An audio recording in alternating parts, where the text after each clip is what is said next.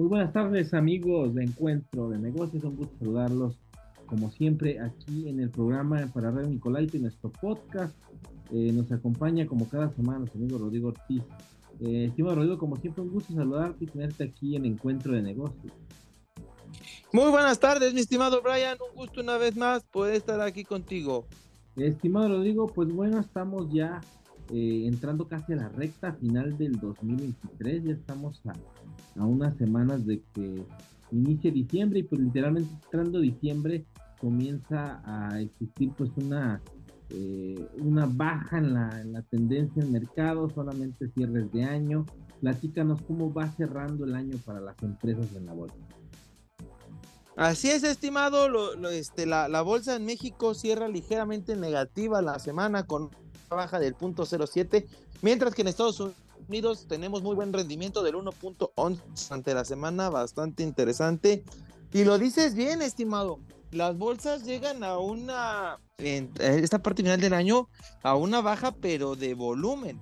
Porque también hay que recordar que, que tenemos el muy famoso rally de Santa Claus en esta parte final del año, donde justamente como la gente gasta más, la gente tiene más dinero por los bonos de final del año, el aguinaldo y demás, pues eh, como le sobra dinero, pues luego lo invierte al mismo tiempo de que las perspectivas económicas llegan a ser mejores, ya que aumenta el gasto, con esto aumenta el crecimiento, al haber más crecimiento las empresas crecen, valen más, y esto hace que la perspectiva sea que todo va en viento en popa, que la economía está eh, de maravilla y que por eso eh, debe de subir el precio de las acciones. Entonces entramos a esta etapa interesante para, para invertir por el rally de Santa Claus, el cual se vuelve, se vuelve muy, muy bueno en este sentido, pero pues siguen eh, habiendo en nuestro país ciertas limitantes, cierto, eh, pues eh, con, cuidado, ¿no? Al, final, pues ha crecido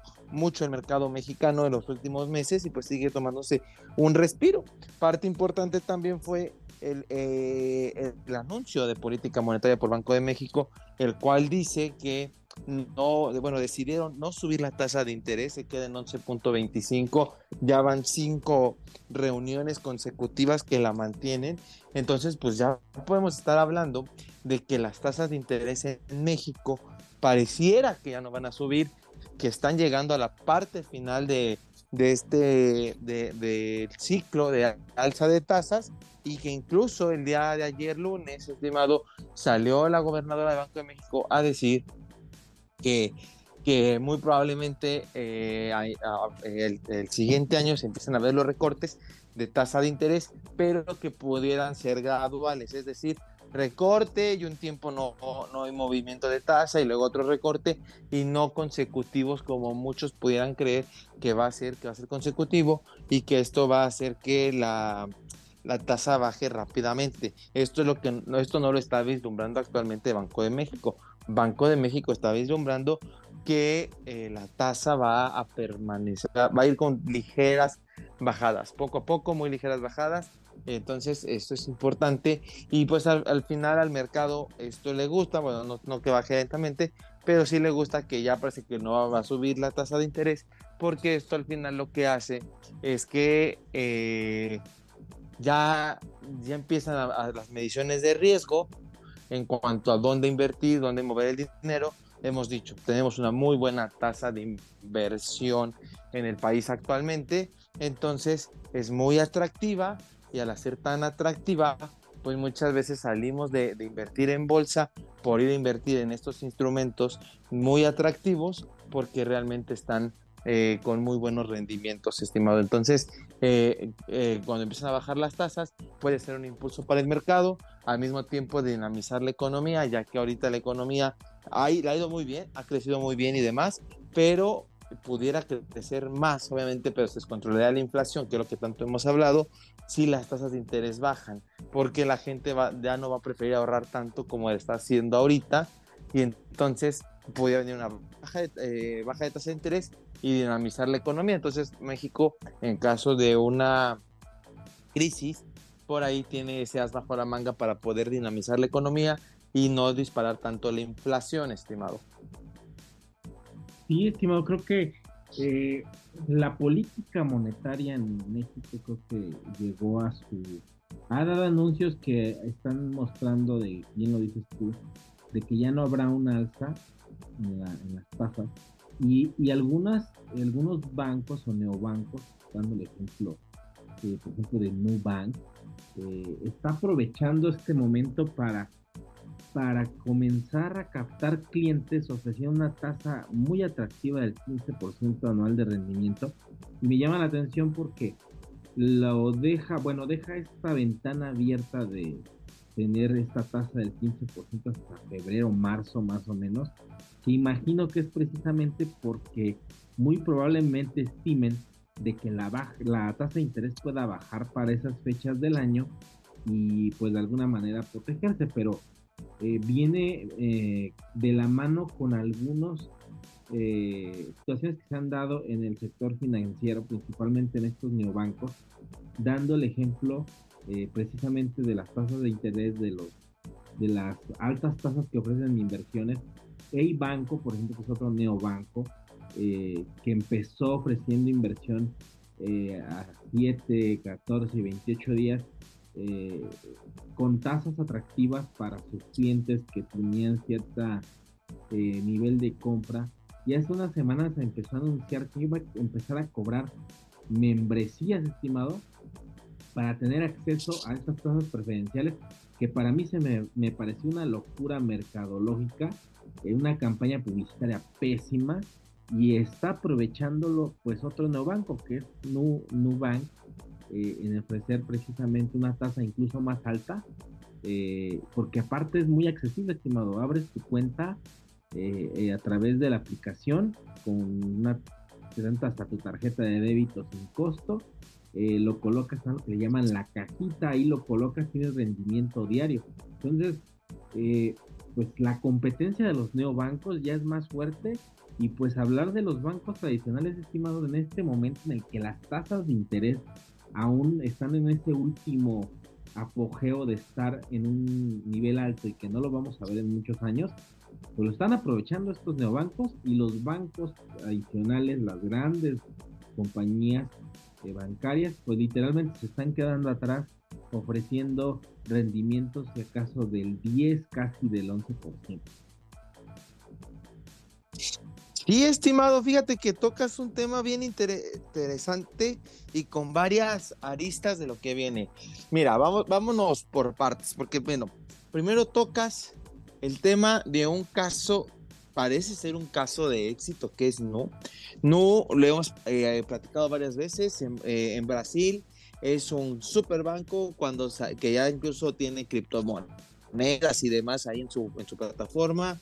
Eh, cuando sale a la bolsa de valores en Nueva York fue todo un éxito, esa, esa IPO, esa inversión eh, primaria fue un, todo un éxito, ha crecido de maravilla Nubank en, en bolsa, llega a México y desarrolla esto, como dices, de la cajita con una tasa del 15%, aprovechando justamente eh, la tasa tan alta que tiene el país y entonces buscando captar clientes, captar recursos para ellos mismos después prestarlos, pero y, está el 15%. Y esto lo quiero enlazar, estimado, con una parte que justamente sucede el día lunes, que se aprueba el paquete económico 2024, donde la tasa de retención en nuestro país sube a 50%. ¿Y por qué lo quiero aclarar? Porque no, aquí en México solo es NU, no es Nubank, porque no es un banco. ya empezó su trámite para convertirse en un banco, pero pues esto le va a llevar tiempo. Eh, entonces, ahorita en nuestro país opera bajo la figura de una SOFIPO. Y esto todo le da una ventaja competitiva mayor en cuanto a la tasa de retención, ya que las SOFIPOS no están obligadas a generar una retención a cierto nivel de, de UMAS, de inversión anualizadas, de eh, salario mínimo, perdón, salarios mínimos anualizados por parte del, Distrito Federal. Y más o menos esos salarios mínimos anualizados, no recuerdo el monto, estamos hablando de 160 mil pesos más o menos 160, 170 mil pesos. Entonces, si tú inviertes 160 mil pesos en Nubank, en la famosa cajita, al 15%, no te van a, retener ISR. Entonces, el 15% que generas, ser libre. Pero hay que recordar que es un 15% anual, pero no te paga los rendimientos diarios, estimado. Entonces, hay una tasa efectiva en el año del 16.18%. Como tú lo dices, es una tasa promocional que se va a acabar en abril, entonces no va a cumplir el ciclo de un año, entonces no vamos a ver el rendimiento del 16.18 acumulado, pero para que nos demos una idea, qué tan agresivo entró Nu para ganar un pedazo de pastel. Y, ha sido todo un éxito que varias personas han contactado conmigo para poder abrir su cuenta Nu, que les dé mi opinión, si es una cuenta segura o no es una cuenta segura, qué pienso yo al respecto.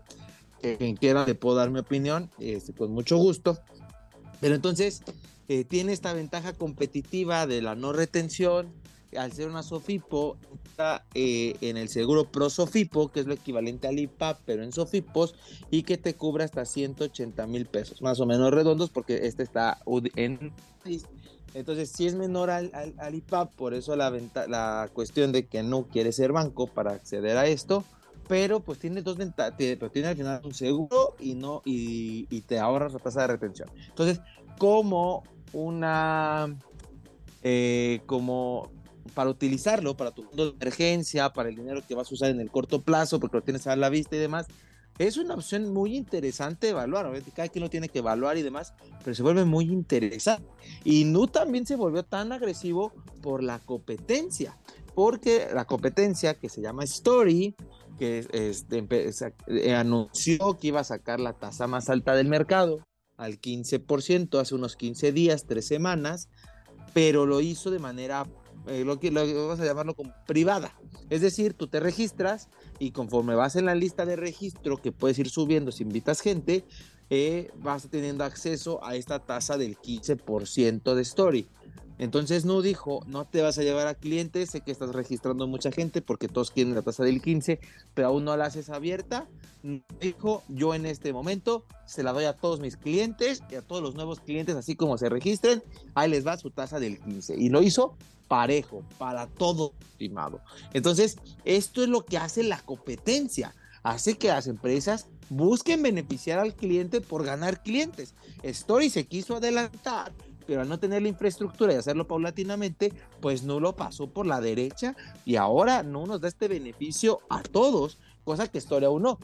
Claro que después, si Story lo hace público, todos ganamos porque también es, es una Sofipo, que tú le puedes poner otros 150 mil pesos que no te van a retener porque es por cuenta y al mismo tiempo tienes el seguro prosofipo porque el seguro prosofipo nuevamente es por cuenta, entonces puedes tener beneficio al doble con una parte en U y otra parte en Story y de maravilla. Y ahí volvemos a quien eh, eh, se le ha tirado con todo en la competencia que es Heico, que era el mejor neobanco, era el banco que estaba poniendo las reglas era el, eh, el, que, el que iba a la cabeza y empezó a tomar decisiones equivocadas que no nos gustaron a los clientes, como tú dices, págame una membresía y te doy una tasa del 12, entonces volteas y dices, ¿por qué te voy a dar una membresía? Porque me des una tasa del 12 si no gratis me da el 15. No le encuentro ningún sentido. Eh, ¿Por qué te voy a pagar la membresía? Porque voy a entrar a la rifa para poderme ganar un millón de pesos híjole, si ya vas a pagar una membresía así por una rifa de, dinero, pues mejor puedes ir a comprarte eh, a la Lotería Nacional y el premio es, es mucho mayor a un millón de pesos. Entonces, creo que por ahí Hey Banco no, no tomó la decisión adecuada, al menos desde mi perspectiva, y, creo que es una perspectiva que se comparte porque muchos, en, eh, muchas personas eh, eh, YouTube, en, Internet, le han tirado a Hey Banco de que su decisión corporativa no fue la adecuada. Solo ellos sabrán. A lo mejor Hey Banco tenía un exceso de liquidez, necesitaba sacarle el dinero y por eso puso estas reglas para que la gente se llevara el dinero por exceso de liquidez. No lo sabemos, pero corporativamente ante el público no quedó bien. Entonces, esto es lo de la competencia. La gente critica a Hey Banco por su mala decisión y celebra a Nu y, va a entrar otro tercero llamado Story que también va a generar competencia. Entonces, ojalá que Banco se ponga las pilas para que regrese a ser quien fue como neobanco y que al mismo tiempo le pueda pelear a Story, a Nu. Los únicos que ganamos con estas peleas somos los usuarios, somos los clientes. Por eso la importancia de que sí haya competencia y nos puede generar estos beneficios tan buenos a, nosotros como clientes porque justamente se van a pelear nuestro dinero. Y ahora que se venga este periodo de baja de tasa, lo que más necesitamos es competencia para que de todos modos se pelee nuestro dinero. Ya entrando en esto, ya como comentario rápido hacia el margen, estimado, por ejemplo, Finsus, que también mucho tiempo estuvo liderando las tasas, no, e, ellos no se atrevieron a poner una tasa tan alta a la vista como sí lo hizo Nu y lo, lo hizo Story, pero sacar una tasa del 15.01% anual por cinco años. O sea, tú inviertes tu dinero cinco años y cada año te pagan 15.01%, estimado. Entonces, ya es otra estrategia que depende de cada uno, es cuestión de revisar cada perfil y demás, pero también se una estrategia muy interesante, porque justamente ahora que las tasas van a empezar a bajar, difícilmente vamos a encontrar estos rendimientos tan atractivos. Entonces, que alguien te garantice la tasa 15 este, 5 años, pues puede ser atractivo, porque aunque este, ahorita tú puedes tener este rendimiento a la vista en estos otros, cuando las tasas bajan y nadie lo pague, tú lo vas a tener ya apartado porque es una tasa fija. Entonces es una inversión interesante, no es una recomendación, simplemente son cuestiones que existen en el mercado para que sepan, porque al final cada persona es diferente y le sirven diferentes eh, métodos. Uno le va, le va a servir tener su dinero disponible porque es para pagar la tarjeta y el otro está pensando en su retiro y entonces en vez de ir a comprar setes que le paguen el 11, va a comprar esto, eh, eh, este plazo de Finsus de 5 años que le pague el 15. Entonces ya depende de cada quien para qué queda su dinero le conviene uno u otro, pues no es una recomendación, cada uno es en particular, pero ahorita se están peleando el dinero, estimado, porque no lo hay. Esa es la realidad. Todo el mundo está ahorrando, la gente, este, estas empresas quieren dinero, entonces se lo están peleando con grandes tasas y los que ganamos somos los clientes, estimado. Sí, estimado, creo que eh, iba muy bien y después de estas decisiones que tomó, eh, la verdad es que pues sorprendió a muchos porque era, pues aparte de que es un neobanco que es un satélite de, de, Banregio, eh, llama la atención cómo es que eh, a pesar de que estaba teniendo, o sea, entró muy bien al mercado, incluso su fuerte fue poco después de la pandemia, durante la pandemia incluso, eh, cómo ofrecía su tarjeta dual con eh, su cuenta de débito y si te utilizaban la de crédito, pues era una gran eh, ventaja para muchos. Y esta parte de las inversiones, que cuando no comienza a ofrecer incluso su servicio para poder invertir, cuando abre la oportunidad de invertir, creo que desde el punto que tú mencionas, en el que no hay retención del impuesto, pero que aparte el rendimiento es diario, o sea, la liquidez del, de la inversión es inmediata. Creo que eso es lo que lo vuelve más atractivo porque la gente tiene su dinero ahí a un paso eh, y todos los días se le está generando su rendimiento eh, acorde a, lo proporcional eh, que vendría siendo su, parte proporcional diaria y lo puede retirar sin problema. A diferencia de, de Hey Banco que que tenías que esperarte al plazo que tú habías colocado, similar a los, a los pagares de los bancos tradicionales.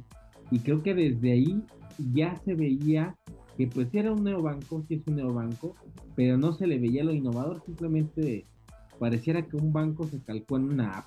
Eso fue lo que el banco reflejaba, pero no sí tiene muchas flexibilidades incluso para sus propios créditos, para hacer pagos fijos, para poder diferir compras, eh, meses de interés en muchos lugares, aparte de lo que, eh, de la parte de inversión que, abrió con cuenta. Ahora, yo te preguntaría algo, esto que me llama mucho la atención. ¿Habrá algo detrás de banco que, que lo llevara a tomar esta decisión? Incluso muchos rumoran de que el banco podría tener problemas de liquidez? ¿Habrá algo que lo esté llevando a esto?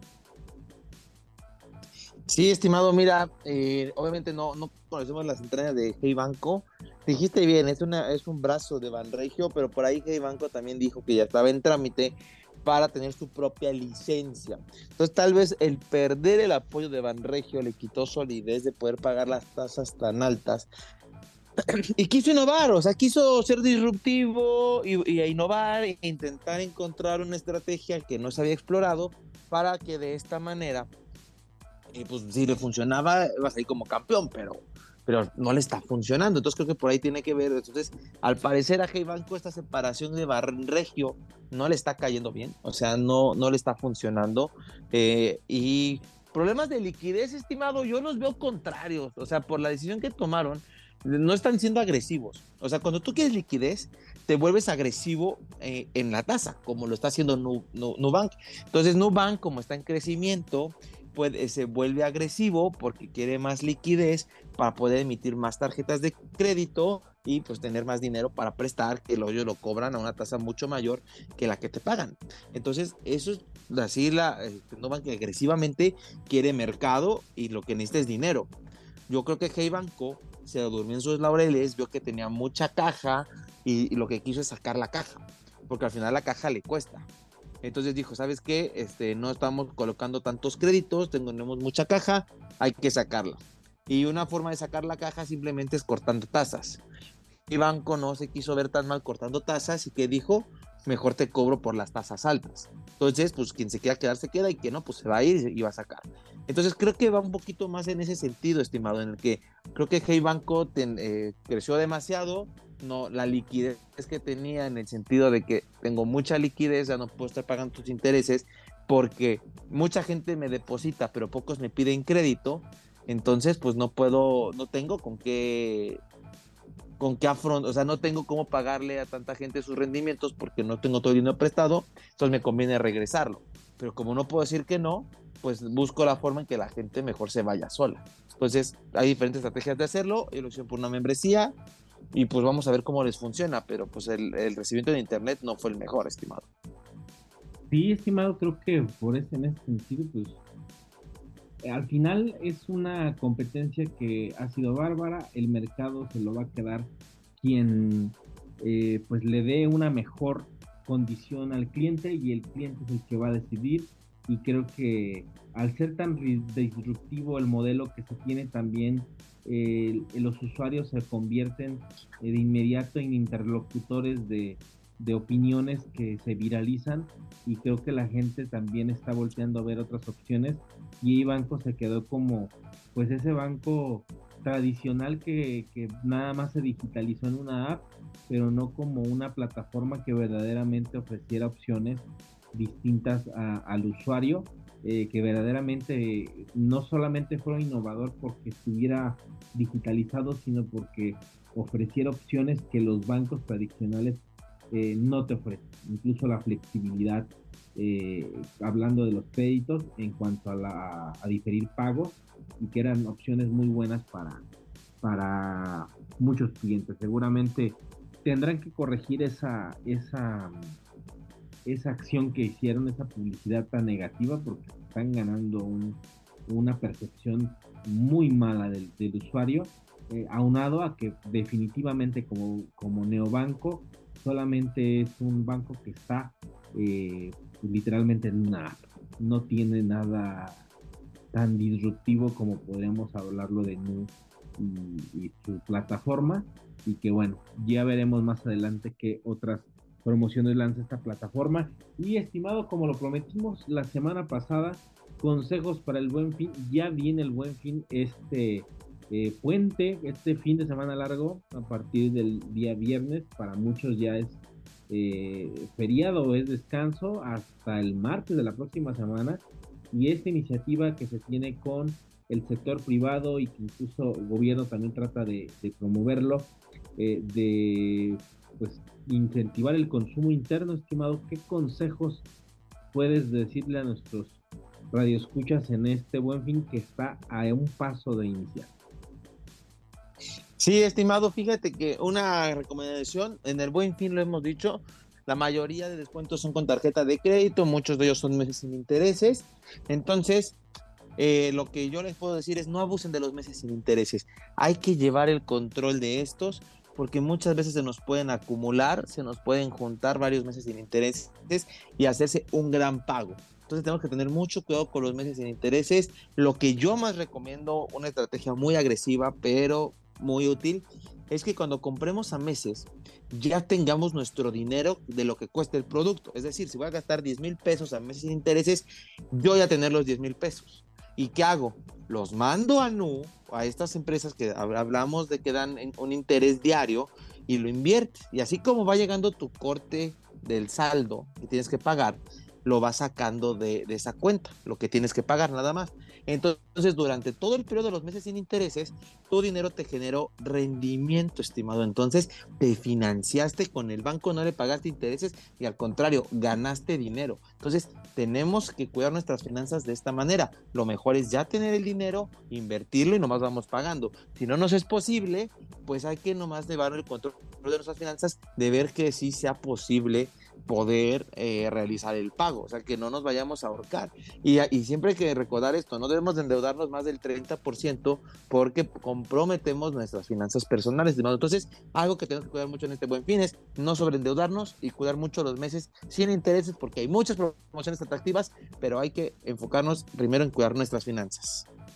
Excelente consejo, estimado. Creo que eh, vital esta parte que menciona, cuidar las finanzas eh, revisar opciones, analizar bien lo que se quiera comprar, no dejarse llevar por la pasión, más cuando se va a las tiendas físicas porque luego los anuncios están demasiado llamativos, son muy visuales, parecieran que sean muy atractivos, pero hay que eh, buscar alternativas. Creo que hay muchas herramientas hoy para poder encontrar eh, una variedad de precios y que de alguna forma nos ayuden a tomar una buena decisión como consumidores y de esta forma eh, pues, cuidar nuestro, nuestro dinero. Creo que comparar precios eh, es, muy bueno y si el precio que hay en el mercado de algún producto que alguien quiera comprar, incluso financiado, es el mismo incluso con el descuento que ahora, creo que muy adecuado sería esperar a que este periodo pase y a lo mejor esperar una venta nocturna o a un periodo de descuentos que sí puedan verse reflejados en el precio. Así es, estimado, lo, dices muy bien. Entonces, este buen fin, que nuestra misión sea cuidar nuestras finanzas. Excelente, estimado. Muy bien. ¿Dónde te pueden encontrar con este y más consejos de finanzas personales? Claro, estimado, estoy tanto en Facebook como Instagram como arroba Rodrigo Ortiz Consultor. Ahí les estoy publicando bastante información financiera de manera continua. Excelente, estimado. Pues te agradezco que hayas estado con nosotros y nos escuchamos aquí el próximo martes en Radio Nicolaita en el podcast. Muchas gracias, estimado. Y llegamos a la parte final de Encuentro de Negocios. Le agradezco que haya estado con nosotros. Nos escuchamos el próximo martes aquí a través del 104.3 de FM Radio Nicolaita. Yo soy Brian Ramírez. Recuerden, somos el único programa especializado en temas de negocios de la ciudad. Hasta la próxima.